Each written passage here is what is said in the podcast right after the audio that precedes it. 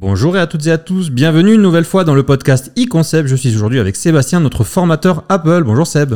Bonjour. Nous sommes en pleine semaine du musée du Mac. C'est un immense plaisir pour nous d'accueillir cet événement dans notre agence de la Belge.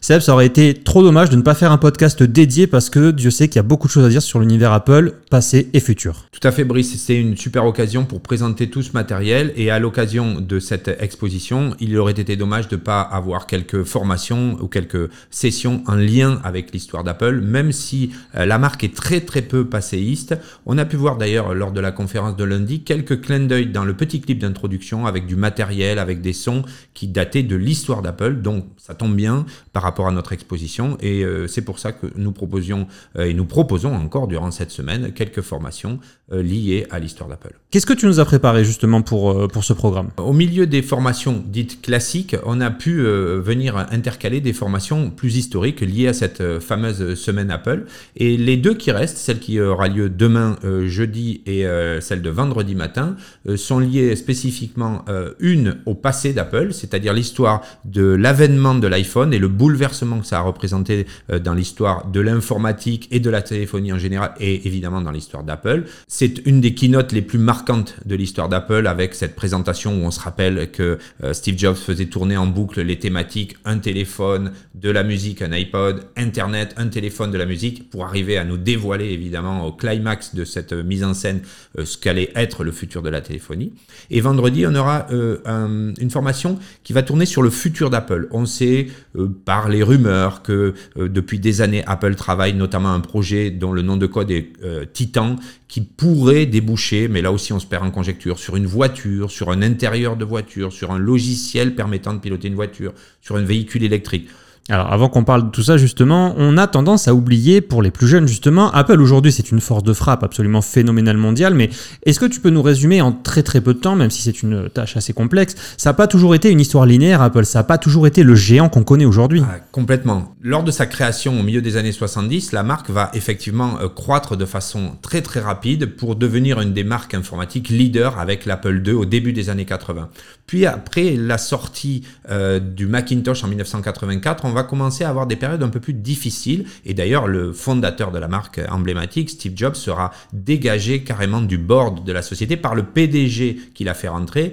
John Sculley. Exactement, John Sculley, ex-patron de Pepsi Cola, qui va euh, sortir le fondateur de la marque. Et ça n'est qu'au retour de Steve Jobs, c'est-à-dire au milieu, au tournant des années 90, que la marque va reprendre de la vigueur petit à petit avec un très très long travail, la sortie des premiers iMac, puis la sortie des iPods, puis petit à petit la constitution du une gamme à la fois une gamme grand public et une gamme professionnelle qui vont permettre à Apple de revenir un peu en haut de l'échelle puis de prendre la place qu'elle connaît maintenant, une marque leader, sans pour autant être leader sur euh, quasiment aucun des marchés qu'elle a créés, mais elle a une, elle a une place hyper importante parce qu'elle a des produits qui sont vecteurs d'image faut avoir à l'esprit que justement, quand Steve Jobs revient aux affaires, il y a à peu près, euh, si je dis pas de bêtises, environ 80 produits au catalogue. Quand on voit ce qu'il y a aujourd'hui, où on a vraiment des gammes comme l'iPad, l'iPhone, etc., où c'est assez limité parce que c'est ciblé par rapport à une catégorie de population, à l'époque, c'est gargantuesque et c'est Steve Jobs qui va justement avoir cette idée de limiter les produits.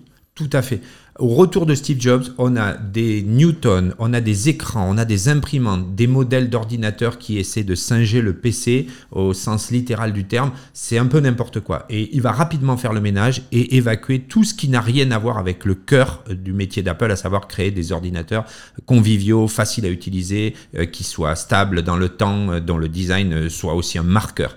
Et donc, c'est à partir de ce moment-là qu'il va sortir un petit peu du marasme le design d'Apple au travers de Jonathan Hive, qui va devenir une figure emblématique de la marque, et arriver à produire une gamme qui tienne la route.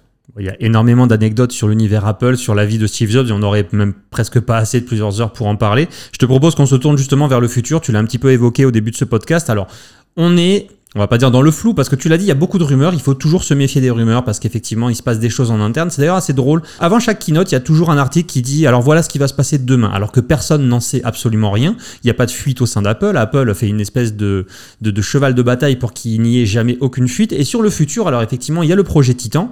Moi, la question que je me pose, c'est au-delà d'une Apple Car qui semble voir le jour euh, dans X années, c'est dans le domaine de l'envisageable, qu'est-ce qu'on peut envisager? Est-ce qu'on euh, pourra avoir une maison Apple un jour?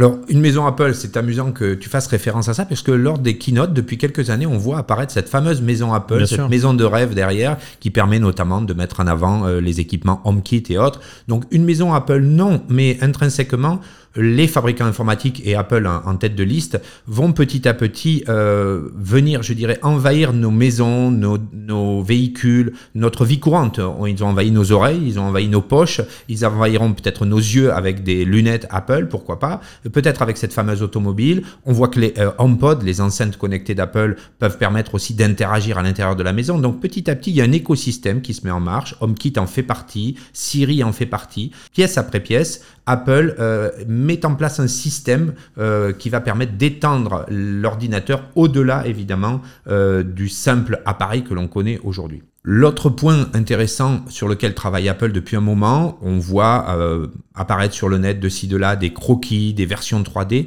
d'une sorte de euh, lunettes immersives. Alors là, on n'est plus dans des lunettes de vue qui viennent augmenter la réalité, mais on est dans des véritables lunettes de réalité virtuelle, c'est-à-dire un environnement euh, créé de zéro, ex nihilo, sur lequel pourrait se greffer une certaine réalité.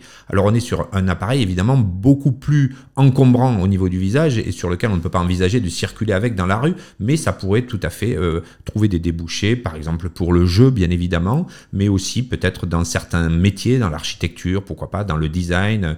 Euh, voilà, donc euh, tout reste à écrire et c'est lors de cette session qu'on évoquera tous ces projets-là et peut-être bien d'autres, mais il faudra venir pour savoir. Là où Apple a compris justement qu'il y avait un, quelque chose à faire, c'est qu'ils ne se contentent pas de faire des produits qui vont nous simplifier le quotidien, ils font aussi des services, comme tu le disais, avec HomeKit, avec des choses qui nous facilitent la vie, qui sont peut-être pas des choses physiques qu'on peut prendre en main, mais qui sont un petit peu comme ça. Est-ce qu'on pourrait imaginer, alors là on extrapole, mais si on part pour une voiture, pour euh, des, des, glaces, etc., est-ce qu'il y aura un jour une Apple Ville, un petit peu comme, tu sais, ces, entreprises qui font un petit peu ça, des entreprises concurrentes, ou même Facebook qui fait une espèce de ville dans la ville où les employés ne sortent plus, est-ce qu'un jour on aura une ville où dès qu'on fera un pas, il y aura quelque chose Apple euh, obligatoirement. Alors, quelque part, on y est déjà parce qu'il est très difficile de croiser quelqu'un qui ne porte pas un objet Apple. On le voit notamment dans les grandes métropoles avec les AirPods, euh, ces petites oreillettes blanches qui dépassent des oreilles, même s'il y a beaucoup de copies.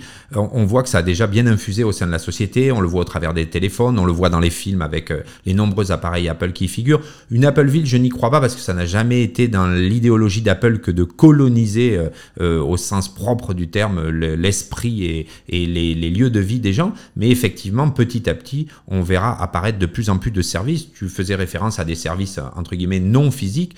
Euh, iCloud en fait partie. Euh, les nouveautés liées à Monterey, macOS 12 et à iOS 15 avec iCloud Plus.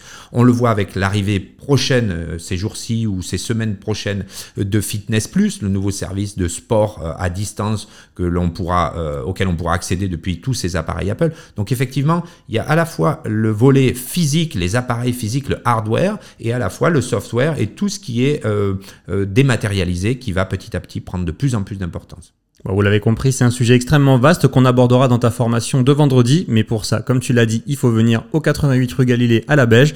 On vous remercie une nouvelle fois de nous avoir écoutés. On espère vous voir très vite en magasin pour ce musée et pour venir nous faire un petit coucou. Seb, je te remercie d'avoir été avec moi ce matin. Merci beaucoup, Brice. Merci à tous. Et bonne journée à tous. Merci.